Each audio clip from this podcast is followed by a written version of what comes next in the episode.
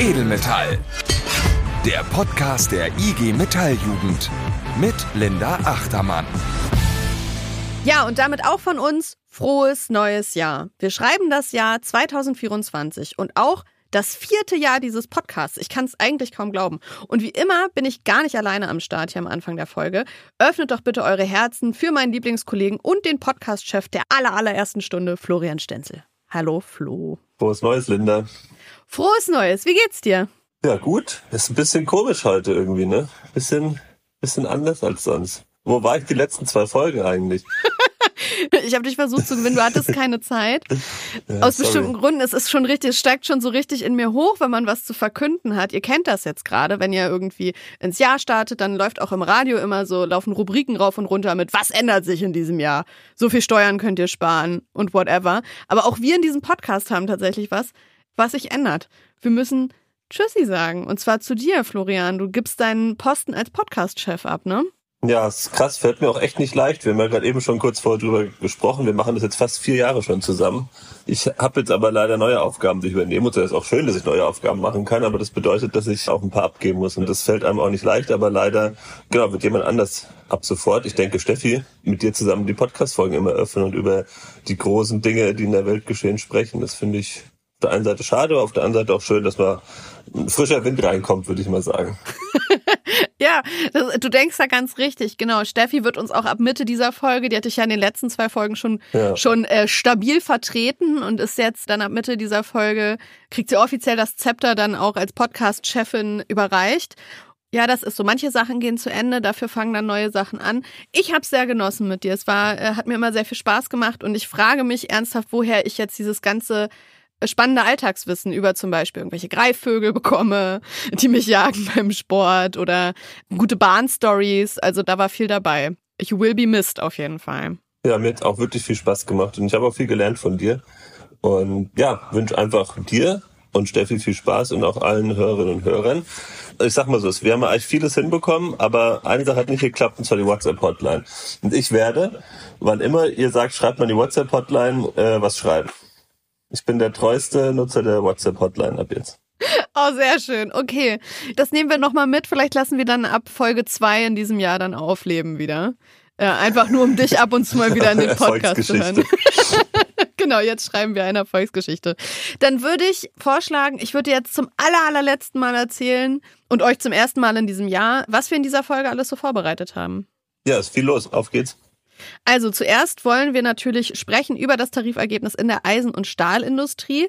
Da habe ich Moritz Engels gewinnen können. Der saß in der Verhandlungskommission, in der 14-stündigen Verhandlung, wo es jetzt am Samstag vor Weihnachten äh, zu einer Einigung kam und ein echt fettes Ergebnis rausgeschlagen wurde. Da wird er uns erzählen, wie ist das abgelaufen, wie zufrieden ist er, was erwartet er jetzt, was es für eine Strahlkraft auch entwickelt. Ich glaube, das wird sehr, sehr spannend. Und dann habe ich noch eine kleine Reportage vorbereitet. Ich war nämlich auf der Jahrestagung der Otto Brenner Stiftung, der Wissenschaftsstiftung der IG Metall und habe da einmal für uns rausfinden können, was macht die überhaupt? Und was können wir davon auch benutzen? Und ich habe Lisa Neubert gesprochen, das ist eine Kollegin von Volkswagen in Zwickau. Die saß dort auf einem Diskussionspodium zu einer Studie, die behandelt hat, dass die Nachwendegeneration, also unsere Generation, sich sehr verloren fühlt, Zukunftsängste hat und mit ihr spreche ich genau über diese Situation und wie wir als Gewerkschafterinnen und Gewerkschafter damit umgehen. Okay, das klingt doch gut. Dann würde ich jetzt ein letztes Mal nochmal sagen, starten wir in die Folge. Vielleicht ich komme mir gerade so ein bisschen vor, wie Thomas Gottschalk das letzte Mal Top die Wette gilt sagt. Aber das ist vielleicht. Also für mich, Nein, doch, das, das, ist also ein guter Vergleich, Vergleich, weil du bist der bessere Thomas Gottschalk ohne touchy Nein. und sexistische Äußerungen. Sorry, Thomas. Ähm, jetzt, was ich jetzt darauf sagen soll, weiß ich jetzt auch nicht. Ähm, ich würde sagen, wir starten in die Folge und ich übergebe den Staffelstab dann offiziell an Steffi. Ciao. Nach 14 Stunden Verhandlungsmarathon vom 15. auf den 16. Dezember gab es eine Einigung im Tarifstreit in der nordwestdeutschen Eisen- und Stahlindustrie.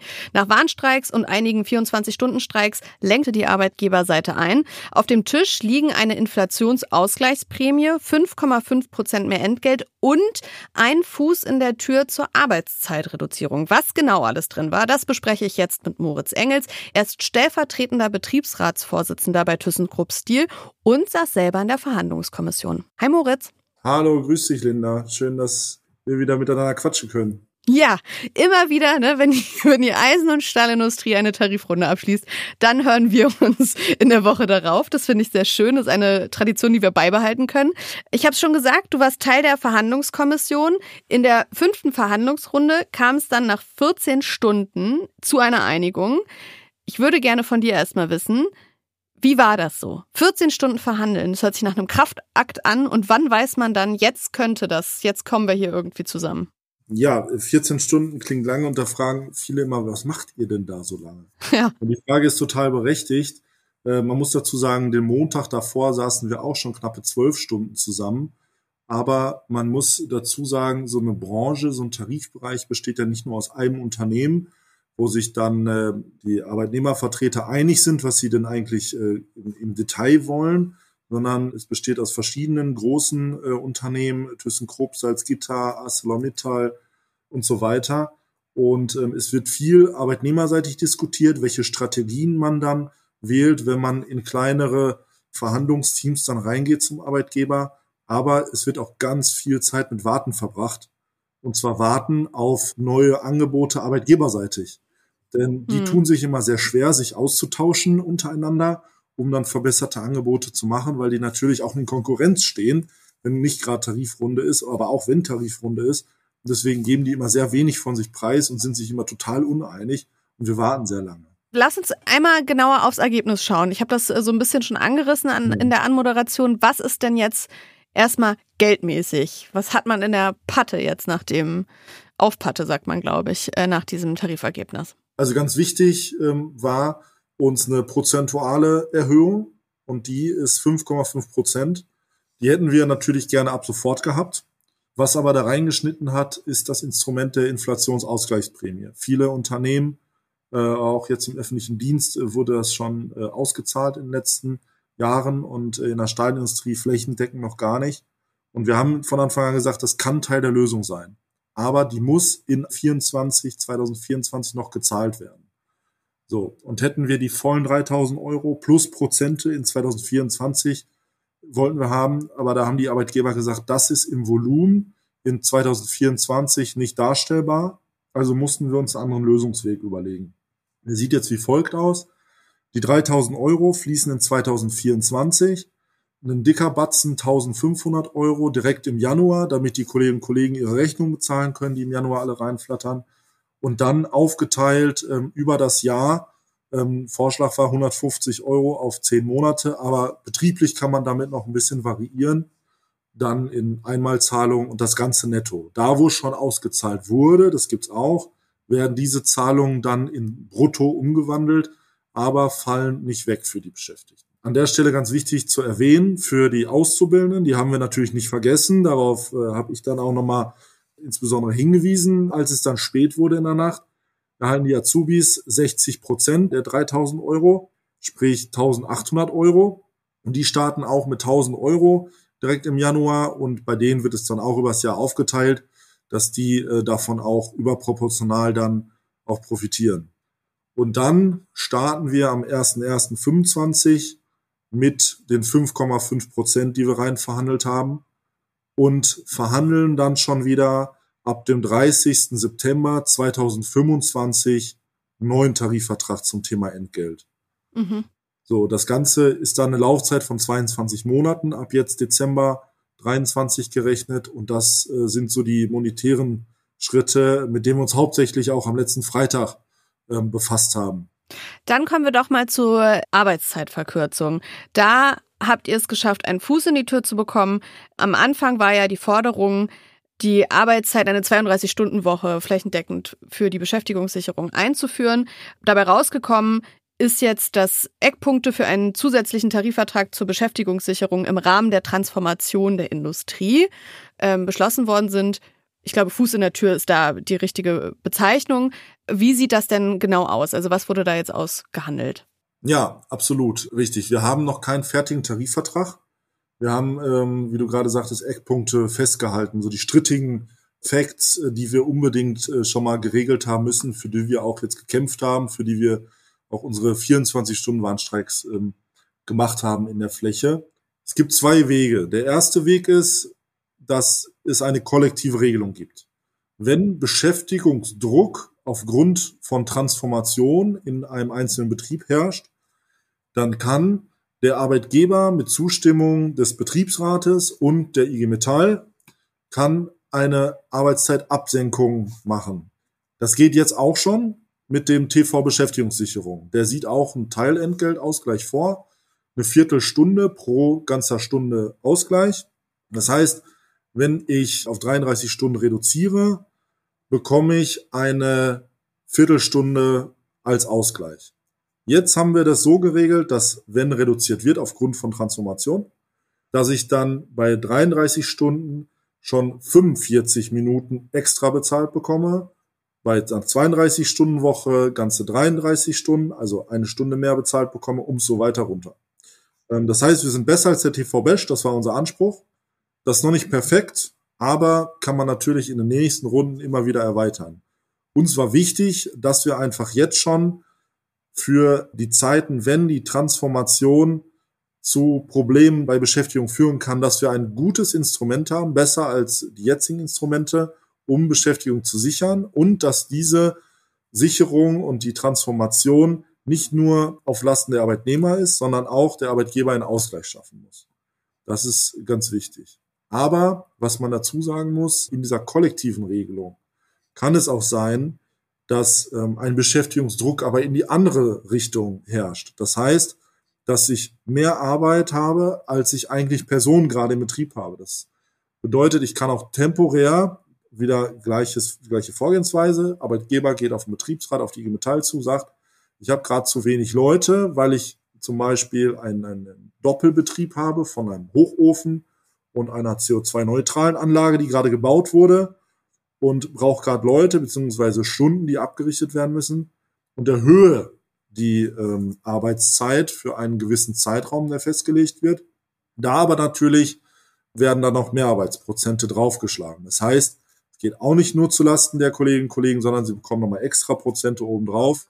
Und das Ganze muss natürlich auch zeitlich befristet sein, um die Kollegen nicht zu überlasten. Das war jetzt der eine Weg, den du aufgemacht hast, ne? Und der andere Weg? Genau, das war der kollektive Weg, der dann zentral geregelt werden würde zum Thema Transformation, Beschäftigungsdruck.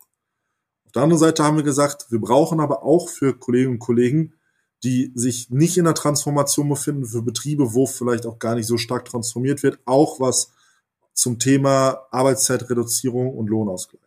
Da haben wir einen Einstieg geschafft.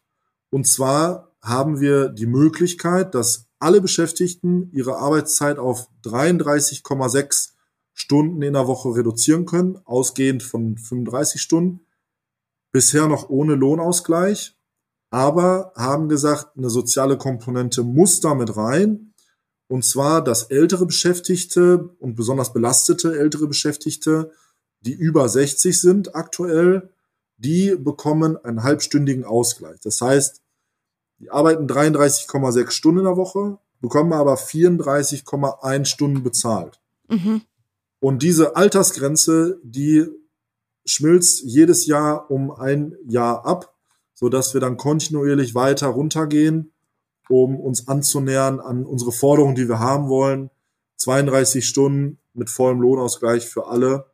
Da sind wir noch nicht. Da werden wir aber in den nächsten Jahren, im nächsten Jahrzehnt immer weiter dran bohren, das ganze Ding weiter treiben, so dass alle in allen Altersstufen, egal welche Belastung, dass wir da weitermachen und das durchsetzen können. Man hat jetzt an deiner Erklärung schon, glaube ich, hören können, es ist nicht genau das natürlich jetzt umgesetzt worden oder erreicht worden, mit was man in die Forderung gegangen ist und was man sich erhofft hatte. In einem Tagesschauartikel stand auch, dass äh, der Verhandlungsführer Knut Giesler sich hier auch ein bisschen mehr erhofft hatte.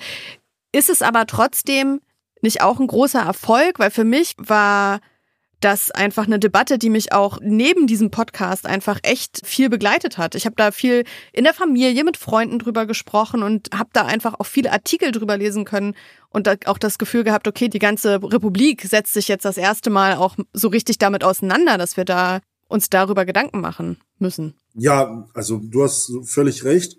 Aber ähm, was wir erzielt haben, ist eine ähm, Sicherheit in, in Zeiten der Transformation.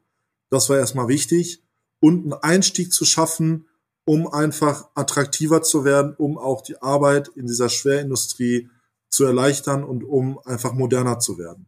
So, das ist der Einstieg. Es ist immer ein Tarifvertrag, es ist immer ein Kompromiss.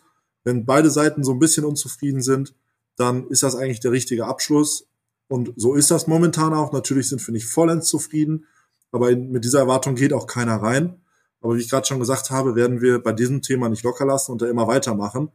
Und hoffentlich ähm, auch haben wir jetzt teilweise einen Grundstein für andere Branchen gesetzt, sich da auch in diese Richtung zu bewegen.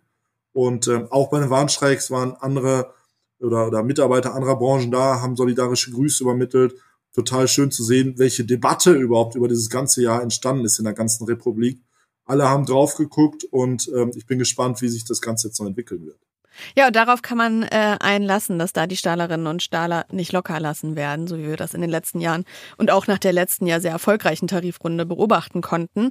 Damit zur vorletzten Frage. Wie zufrieden bist du mit dem Ergebnis? Ja, wie ich gerade schon gesagt habe, ähm, schon zufrieden. Natürlich hätte man sich gewünscht, wenn wir direkt die 32-Stunden-Woche mit vollem Lohnausgleich durchgesetzt hätten. Ist ein bisschen utopisch gewesen. Mir hat der, der ganze Prozess und, und, und auch der Abschluss gezeigt, ähm, dass wir daran noch weiter arbeiten müssen, dass die Aufgabe noch nicht erledigt ist. Monetär ist das eine Entlastung für alle, das war ganz wichtig. In Zeiten immer noch äh, hoher Preise. Es gibt gute Prozente. Darüber hinaus haben wir auch noch eine Verhandlungsverpflichtung für einen Tarifvertrag Zukunft in Ausbildung für Struktur äh, oder aus strukturell schwachen äh, Gebieten kommenden Jugendlichen, jungen Menschen, die in gute Tarifverträge in der Stahlindustrie quasi in die Ausbildung zu integrieren haben wir uns als Ziel gesetzt und solche Sachen mit rein verhandelt. Altersteilzeit wird weitergeführt. Also alles in allem passt das zur momentanen Lage. Es ist nicht einfach in der Steinindustrie. Es wird nicht übertrieben. Und äh, somit ist das, denke ich, ein Abschluss, den wir auch mit breitem Kreuz vertreten können.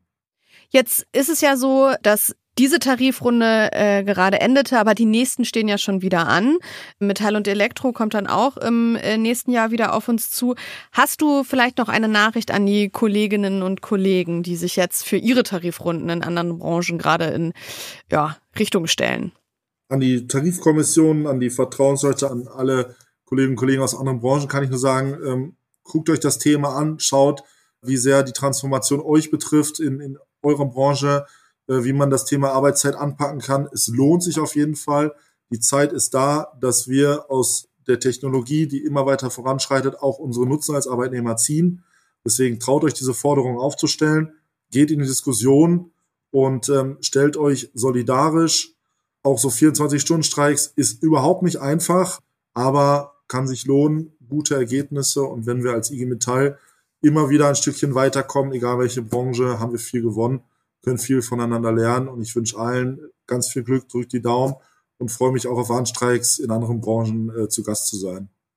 Das sagt Moritz Engels. Er ist stellvertretender Betriebsratsvorsitzender bei ThyssenKrupp Steel, saß in der Verhandlungskommission in der Tarifrunde der Eisen- und Stahlindustrie und hat uns den aktuellen Tarifabschluss ein bisschen näher gebracht. Danke dir, Moritz. Vielen Dank, Linda. Danke, dass ich dabei sein durfte. Bis bald.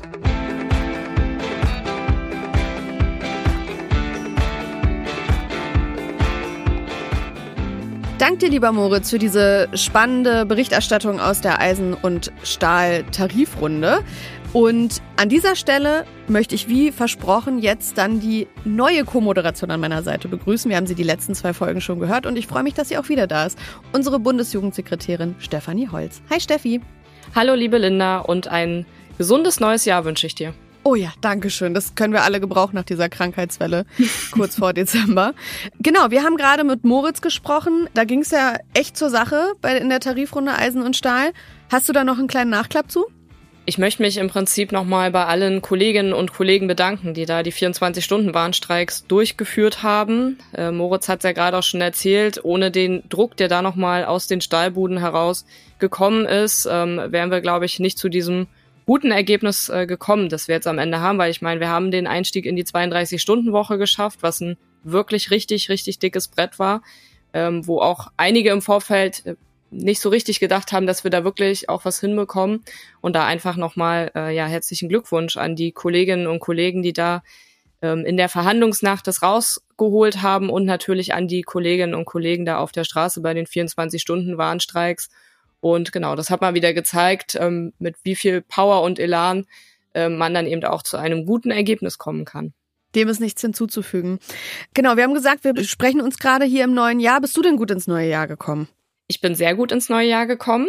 Ich habe mir auch ein paar Tage Urlaub gegönnt, konnte mal ein bisschen verschnaufen, habe irgendwie Weihnachten mit der Familie verbracht, war dann noch ein paar Tage in den Bergen und jetzt bin ich voller Energie und Tatendrang im neuen Jahr. Ach, sehr gut. Na dann ist es ja der beste Zeitpunkt, um jetzt mit dir darüber zu sprechen, was jetzt direkt anliegt, weil wir hatten ja jetzt im Oktober war der Gewerkschaftstag und was auf den Gewerkschaftstag immer folgt, habe ich auch äh, ehrlicherweise dieses Jahr dann gelernt, sind die Organisationswahlen in der IG Metall. Das heißt, die Parlamente in den Geschäftsstellen werden gewählt. Und ich muss dir sagen, ich habe da einige Fragezeichen zu im Kopf und würde gerne das einmal mit dir durchsprechen, weil ich glaube, jungen Mitgliedern geht's genauso wie mir. Kannst du mir sagen, was wird da jetzt überhaupt genau gewählt? Genau, vielleicht noch mal ganz kurz um, ähm, eine Rolle rückwärts. Und zwar sind wir ja als IG Metall mit unseren 2,2 Millionen Mitgliedern erstmal ein riesengroßer Laden. Und jetzt äh, sind wir im Prinzip ein besonderer Verein und deswegen gelten für uns auch bestimmte Vorgaben aus dem Vereinsrecht. Hm. Ähm, ich weiß nicht, wer von euch da draußen noch in irgendwelchen äh, Karnevalsvereinen, Sportvereinen, Freiwilligen Feuerwehren etc. unterwegs ist ähm, all diese oder im Kleintierzuchtverein und all diese Vereine müssen sich ähm, auch an einem Vereinsrecht richten. Und das gilt für uns im Prinzip auch als IG Metall. Ist eine Besonderheit, da wir, wie gesagt, äh, so ein großer Laden sind. Und alle vier Jahre haben wir uns eben auferlegt, diese sogenannten Organisationswahlen durchzuführen. Das klingt erstmal total sperrig, ist aber ein ganz, ganz wichtiger Pfeiler in dem demokratischen Verständnis unserer Organisation weil, und da finde ich, hast du eine sehr schöne Beschreibung auch schon äh, eingangs gewählt, wir wählen im Prinzip die Parlamente in den Geschäftsstellen. Okay, Parlamente ja, aber was genau wird da jetzt noch gewählt?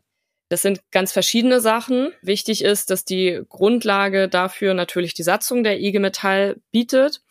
Und wir haben immer einen festgelegten Wahlzeitraum auch. Der wird im ersten Halbjahr nächsten Jahres sein, also vom 1.1.24 bis 30.06. 24. Mhm. Und in diesem Zeitraum müssen, wie gesagt, diese Organisationswahlen stattfinden. Dort werden mehrere Sachen gewählt. Einmal die große Delegiertenversammlung der Geschäftsstelle. Und das ist im Prinzip auch das große Parlament vor Ort. Das trifft sich ähm, einmal im Quartal. Die werden, wie gesagt, gewählt in diesem Zeitraum. Dann wird aber auch gewählt der Ortsvorstand und RevisorInnen. Das sind die, die die Geschäfte im Prinzip nochmal von außen also von außen in Anführungszeichen, prüfen. Der Ortsvorstand ist ein kleineres Gremium, äh, ja, was wie der Name schon sagt, im Prinzip der Geschäftsstelle vorsteht. Der besteht aus ehrenamtlichen Kolleginnen und Kollegen, aber zum Beispiel auch aus den Bevollmächtigten ähm, der Geschäftsstelle, ähm, die auch gleichzeitig damit eingesetzt werden als Geschäftsführer. Also das findet statt. Was auch regulär gewählt wird in diesem Zeitraum, sind die sogenannten Personengruppenausschüsse. Da kommt jetzt auch nochmal unsere Jugend mit ins Spiel. Mhm. Die Ortsjugendausschüsse werden in diesem Zeitraum auch gewählt. Da gibt's dann auch eine entsprechende Ausschreibung, eine Mitgliederversammlung, wo die dann gewählt werden. Ähm, Ausschüsse auf Bezirksebene werden gebildet. Also das sind dann beispielsweise unsere Bezirksjugendausschüsse. Ich beziehe das jetzt mal auf die Jugendebenen. Dann werden auch noch Delegierte zu Bezirkskonferenzen gewählt, Bezirkskommission wird gewählt, Beiratsmitglieder und Tarifkommissionsmitglieder. Das ist auch nochmal ein wichtiger ähm, Aspekt. Und genau, das vielleicht einmal so überblicksartig, was da im Prinzip vor Ort in den Geschäftsstellen alles gewählt wird. Das ist ja wirklich eine Menge, was da ansteht. ähm, und ich habe zwischendurch gedacht, okay, jetzt sehe ich klarer und dann wurde es immer mehr. Ähm, jetzt gerade aber schon, du hast ja schon einen Schwenk gemacht, was ähm, jetzt gerade für uns als Jugend wichtig ist und was an unseren, was bei unseren Gremien mhm. da gewählt wird. Ähm, mich würde aber nochmal interessieren, bei jetzt auch zum Beispiel der Delegiertenversammlung einer Geschäftsstelle. Was spielt denn da die Jugend für eine Rolle? Also gibt es da Jugendmandate? Muss man oder wie setzt sich das zusammen? Die gibt's nicht automatisch, die Jugendmandate, mhm. weil das bei uns in der Satzung und Richtlinie nicht festgeschrieben ist, dass es Jugendmandate geben muss. Aber es ist quasi eine Kann-Vorgabe. Und ähm, in vielen Geschäftsstellen gibt es beispielsweise extra Wahlkreise für den Bereich Jugend. Also wir haben einmal die ganz häufig betriebliche Wahlkreise, dann gestaffelt nach den jeweiligen Mitgliedszahlen in den Betrieben. Und es gibt sogenannte Wahlkreise, und das hatte Jakob, glaube ich, auch beim letzten Mal schon gesagt, für den Bereich Jugend, ähm, Studierende, SchülerInnen, wo du dann quasi nochmal eine bestimmte Anzahl von jungen Menschen stimmberechtigt auch darüber in die Delegiertenversammlung bekommst. Das machen nicht viele Geschäftsstellen, aber sie haben im Prinzip die Möglichkeit dazu. Was auch immer möglich ist, ist natürlich auf die Wahlvorschlagsliste zu kommen in den jeweiligen betrieblichen Wahlkreisen. Da kann man natürlich auch mal gucken, dass man da als junger Mensch mit draufkommt. Sollte man auch immer nerven vor Ort. Aber wie gesagt, ähm, die Geschäftsstellen sind da relativ frei in der Gestaltung, wie sich das dann auch äh, im Prinzip zusammensetzt und wie die Wahlkreise dann auch entstehen und auch wie groß die sind. Deswegen kann man da keine pauschale Aussage treffen. Mhm. Ich habe gehört, in Wolfsburg gibt es da nochmal eine Besonderheit, dass die zum Beispiel diese Wahlkreise auch nach Stadtteilen organisieren. Richtig?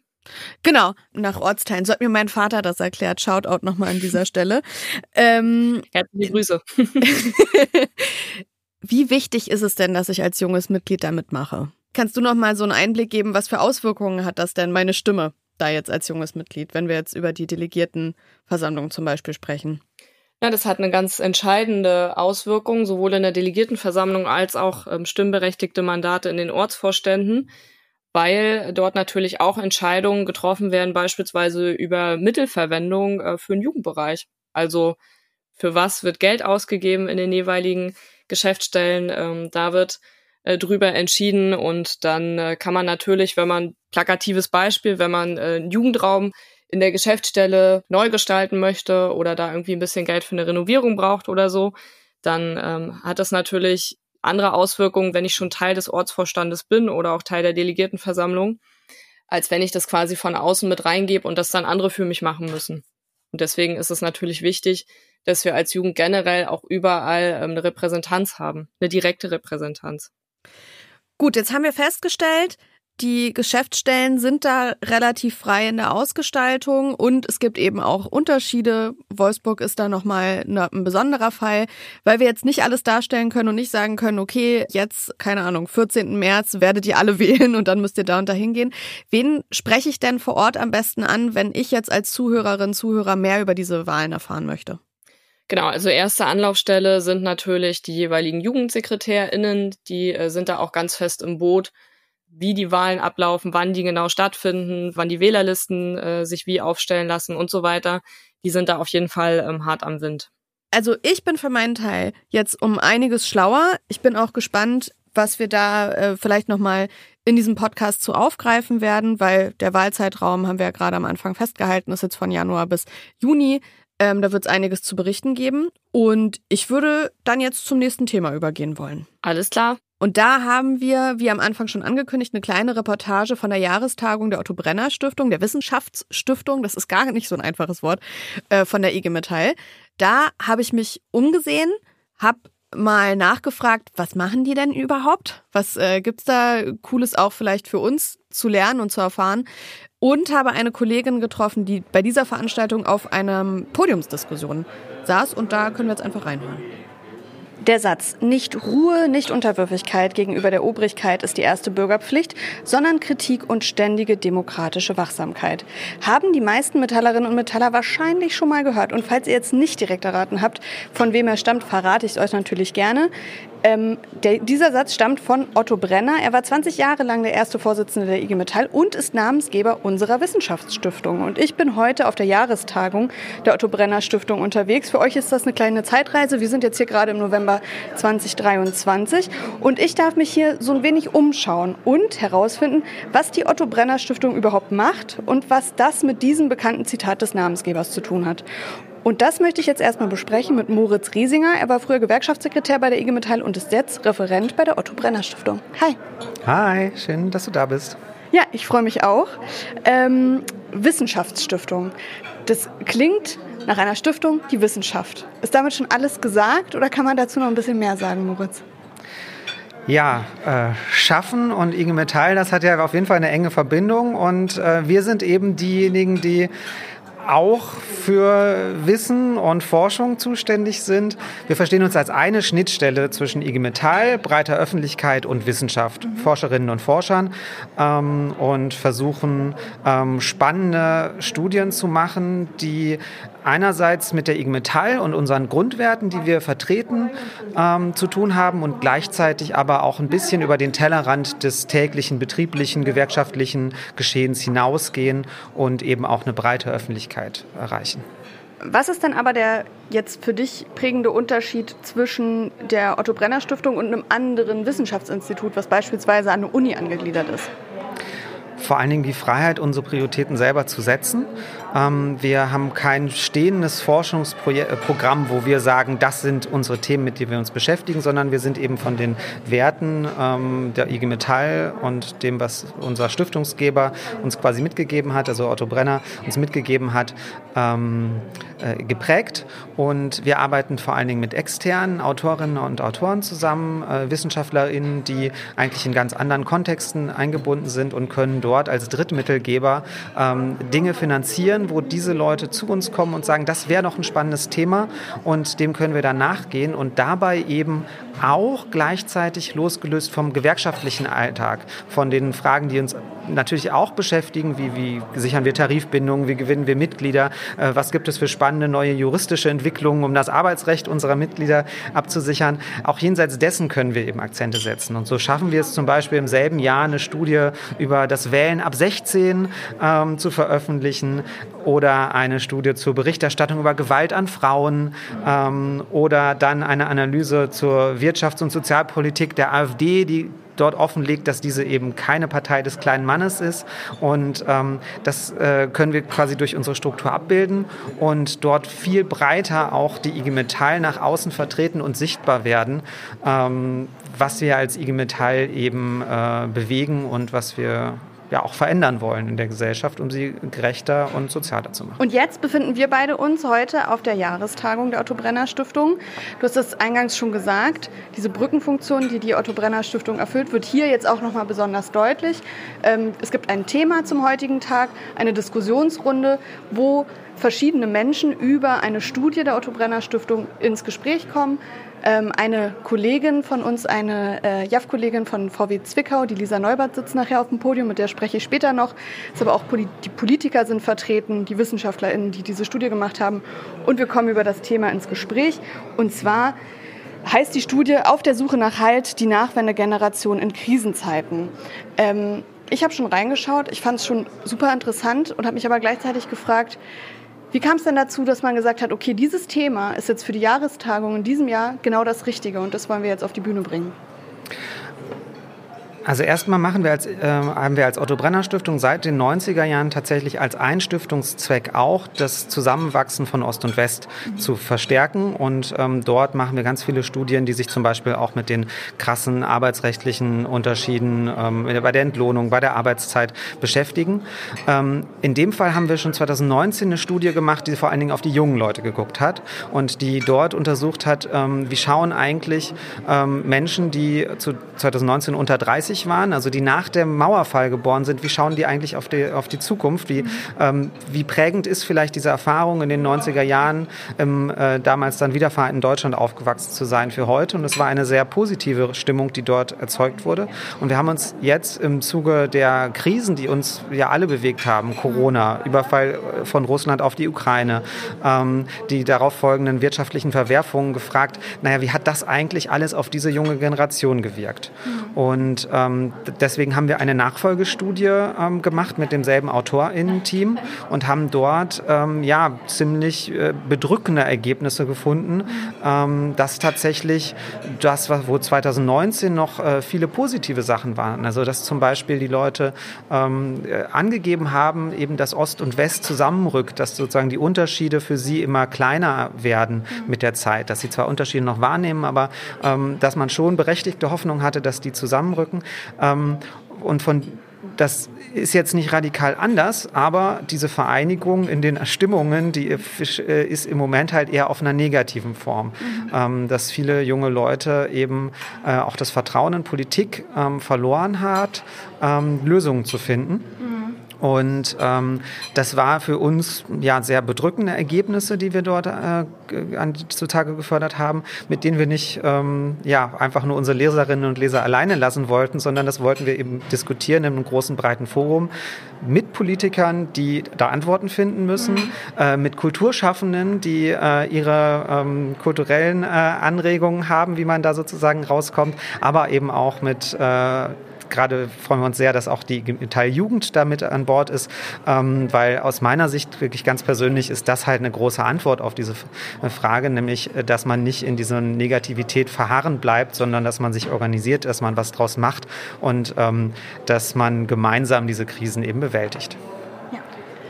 Das ist ein schönes Schlusswort für unseren Teil jetzt. Ähm, ich werde nachher nach der Podiumsdiskussion mal die Lisa kurz an mich binden und mit ihr mal darüber sprechen und noch so ein paar Ergebnisse der Studie für euch aufdröseln. Danke Moritz. Hat Spaß gemacht. Danke, dass du da bist. Die Nachwendegeneration zeigt sich krisenmüde und überfordert von den Anpassungen der letzten Jahre. Es fehlt an einer positiven Zukunftserzählung.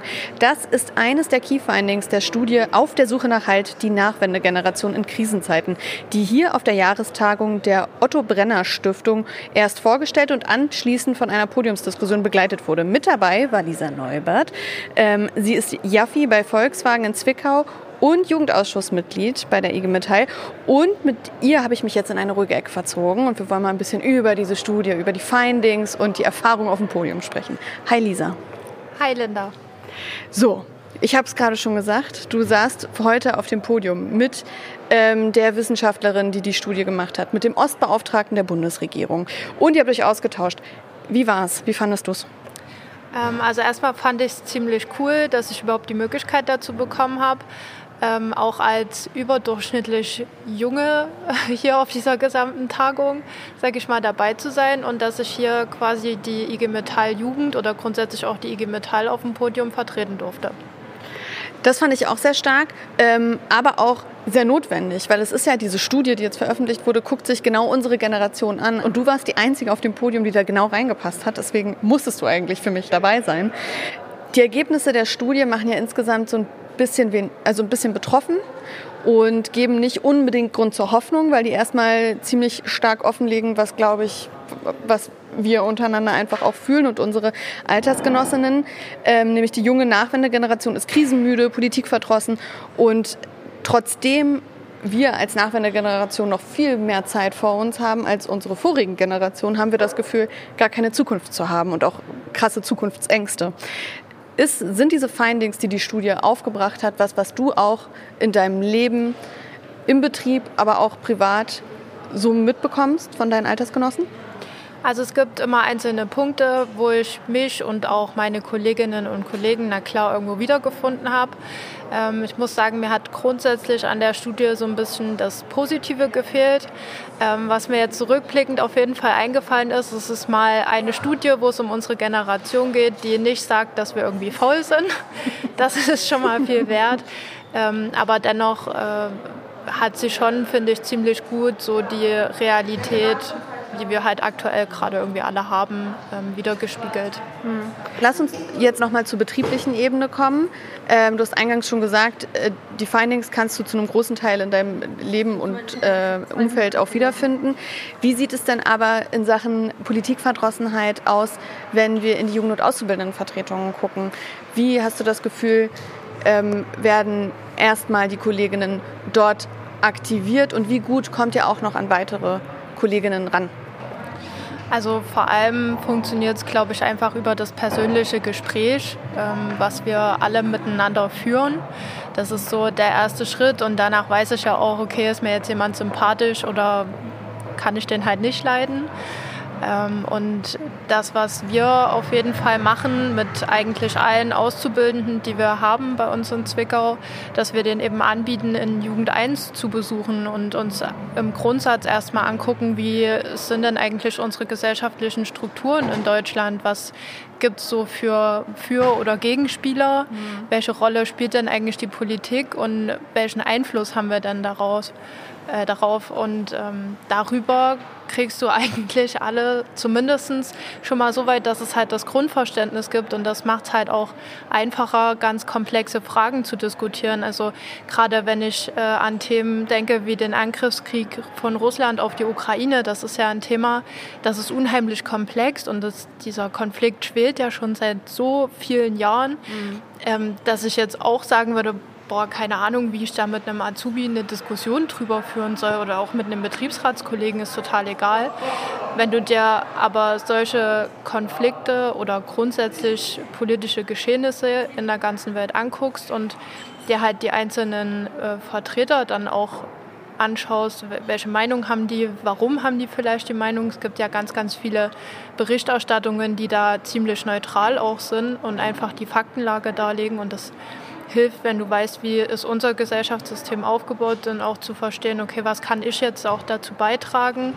Ähm, oder wie kann ich dann auch Einfluss auf die Politik nehmen oder dann auf die Arbeitgeber, je nachdem, um welches Thema wir halt sprechen, äh, und mich da einbringen, so dass es halt nicht immer einfach ist und dass ähm, auch ich manchmal einfach überfordert davon bin, ne? weil wir müssen uns halt auch ehrlich in die Augen gucken und sagen, ja, wir werden hier jeden Tag überflutet von Nachrichten und die sind in der Regel immer schlecht. Mhm. Ähm, und fast keiner schreibt dann unter seine Berichterstattung so Leute und das müssen wir jetzt machen, dass die Situation besser wird. Von daher kann ich schon nachvollziehen. Und das ist auch das, was ich wahrnehme, dass viele so tun, als wäre ihnen das egal oder wir zumindest von außen den Eindruck haben, dass es einigen egal wäre. Hm. Ähm, wenn wir aber bei dem Aktivierungsgedanken, das ist jetzt eine starke Suggestivfrage, weil ich schon mir vorstellen kann, äh, was du dazu sagst, aber wenn wir bei dem Aktivierungsgedanken sind und dann gleichzeitig aber diese so ein bisschen, ja doch, diesen sehr wolkigen und nicht sehr gut aussehenden Ausblick dieser Studie im Hinterkopf haben, ähm, wie schaust du denn in die Zukunft? Hast du das Gefühl, wir als Nachwendegeneration können erstmal nochmal Halt gewinnen, also irgendwie positiver auf alles gucken und wenn ja, wie spielen die Gewerkschaften da vielleicht eine große Rolle? Also grundsätzlich gucke ich schon sehr positiv in die Zukunft, ähm, weil ich sehe, dass wir unheimlich viele sind, äh, nicht nur in der IG Metall, sondern vor allem auch in der IG Metall Jugend. Mhm. Ähm, und ich ja auch sehe, dass wir jedes Jahr und jeden Monat immer mehr werden. Ähm, von daher, klar, habe ich auch manchmal Momente, wo ich mir so denke, boah, Kacke, irgendwie reicht es halt nicht, um auf lange Frist irgendwas zu sparen, um vielleicht mal ein eigenes Haus zu haben oder so. Mhm. Ähm, aber ich kenne halt die Stellschrauben, die wir haben. Ich weiß, dass wir als Gewerkschafterin oder grundsätzlich als Arbeitnehmerin auch die Mehrheit in den Betrieben sind und dass es, wir es halt in der Hand haben. Und gerade wenn ich daran denke, dass wir nächstes Jahr dann wieder Tarifrunde haben in der M&E und dann auch bei Volkswagen, dann weiß ich, dass wir da auf jeden Fall unsere Probleme oder die Sachen, die gerade irgendwie, wo der Schuh drückt, sage ich mal, ähm, dass wir dem auf jeden Fall entgegenwirken können. Und alles, was, glaube ich, oder das, was viel schlimmer wäre, ist, wenn wir jetzt sagen würden, oh, pff, das ist alles ganz schön viel, ne? dann pff, lassen wir es einfach. ja. so, also, und dadurch, dass das aber nicht passiert, äh, ist das eigentlich immer der Grund, um positiv zu bleiben. Das finde ich sehr schön, dass du das so äh, ausdrückst. Ich empfinde das ähnlich. Und ich glaube auch bei diesen ganzen äh, negativen Takes, die jetzt diese Podiumsdiskussion hatte und auch die äh, Studie ja aufgemacht hat, ist das ja genau die Message. Ne? Also äh, da, die Problemlagen sind da. Wir wissen, was angepackt werden muss, aber am Ende liegt es in unserer Hand und äh, viele dieser Themen sind bei Gewerkschafterinnen und Gewerkschaftern gut aufgehoben. Ähm, ich persönlich fand diesen Austausch jetzt zwischen Wissenschaft, Politik, aber auch Leuten direkt aus dem Betrieb super gewinnbringend. Ich nehme super viel mit. Wie geht's dir? Ich fand es auch ziemlich cool, ähm, gerade weil man dann auch mal eine andere Sicht auf die Dinge bekommt. Ich meine, wir oder ich kenne halt jetzt nur das, was ich jeden Tag auf Arbeit erlebe. Ähm, und dann halt nochmal den Blick von oben zu bekommen, okay, wie nimmt das auch jemand wahr, der halt bedeutend älter ist als ich? Wie nimmt das auch jemand wahr, der in der Politik ist? Das hilft schon, um zumindest mal für uns intern als IG Metaller darüber zu diskutieren, wie gehen wir denn auf Politiker zu, wie können wir denn auf Wissenschaftlerinnen zugehen, ähm, dass die auch kapieren, was wir eigentlich von denen wollen. Mhm. Und das ist, glaube ich, das, was wir auch in Zukunft einfach ein bisschen mehr machen müssen. Zumindest in unseren äh, übergeordneten Gremien, also da blicke ich in Richtung BJA, in Richtung Jugendausschuss, da den Leuten einfach auf den Sack zu gehen und da auch an den richtigen Stellen mal auszurasten und mal auf den Tisch zu hauen und zu sagen, so Leute, wir sind die, die hier irgendwie die nächsten 40 Jahre nach arbeiten und äh, dann auch irgendwie mal eine gute Rente oder irgendeine Alterssicherung haben wollen und da ähm, dann anzugreifen und zu, zumindest zu versuchen, dass die Alten verstehen, was wir wollen und was wir brauchen. Das ist ein Schlusswort, das möchte ich so stehen lassen. Du hast es ja heute schon geübt mit dem Ostbeauftragten hier auf dem Podium. Ich bin mir sicher, ähm, du wirst diese Message weitertragen. Vielen Dank, dass du dir jetzt kurz Zeit genommen hast und äh, viel Spaß noch jetzt beim Abendprogramm hier beim, bei der Jahrestagung der Otto Brenner Stiftung. Danke, Linda. Schön, dass du da warst. Auch gerne.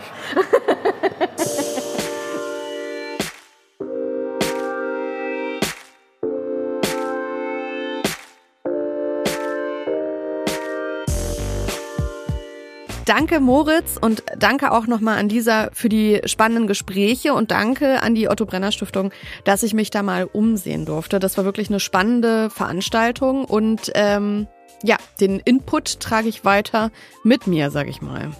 Ja, also gerade das Interview mit Lisa hat ja jetzt eben auch nochmal deutlich gemacht, wie wichtig in solchen Zeiten einfach auch Gewerkschaften sind und gewerkschaftliches Engagement. Ne? Also, dass wir junge Gewerkschaftsarbeit brauchen vor Ort in den Betrieben, in den Ortsjugendausschüssen und da eben auch nicht müde werden dürfen, ähm, ja, immer neue Kolleginnen und Kollegen eben auch für unsere Gewerkschaftsarbeit äh, zu begeistern.